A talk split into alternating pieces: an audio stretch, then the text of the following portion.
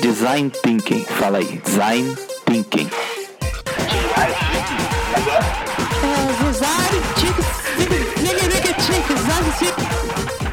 Design Thinking Possível. Olha que tal, tudo legal? Esse é o primeiro episódio do podcast Design Thinking Possível.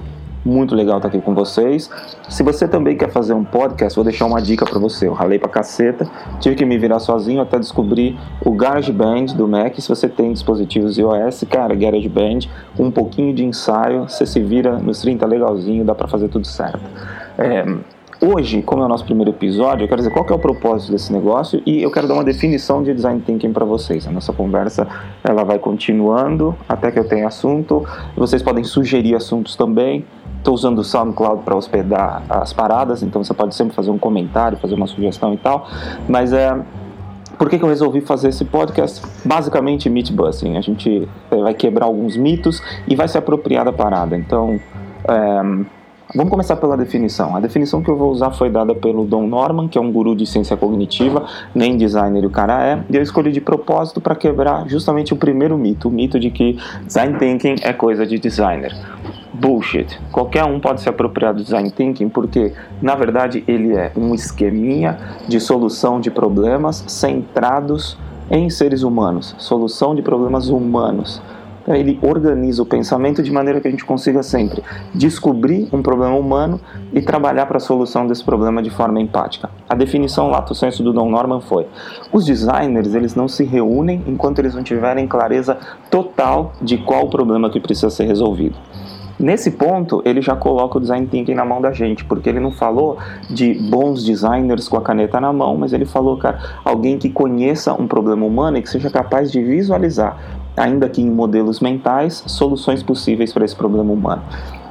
Depois que a gente tem clareza total de qual é o problema, esse grupo de designers então se reúne para explorar o maior número de possibilidades de solução desse problema.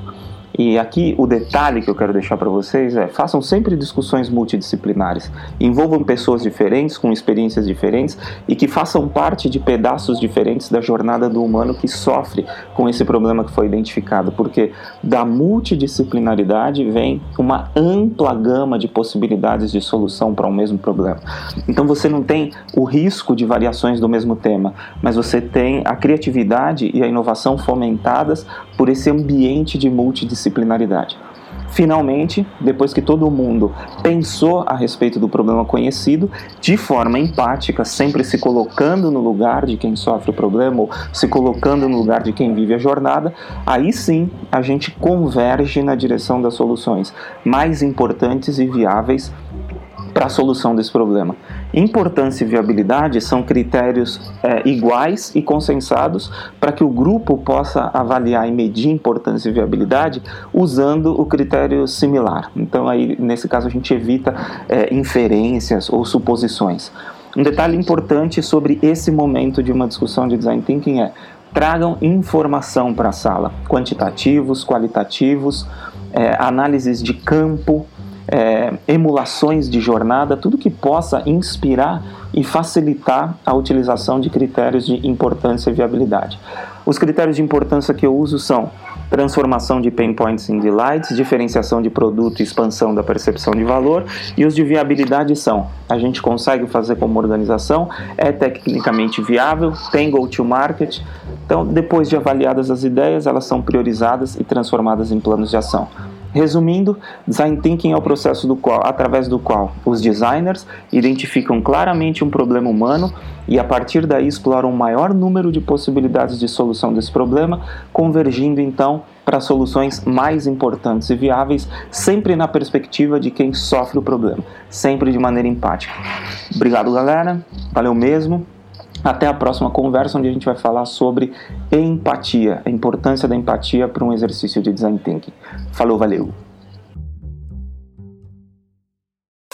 Design Thinking, fala aí, Design Thinking.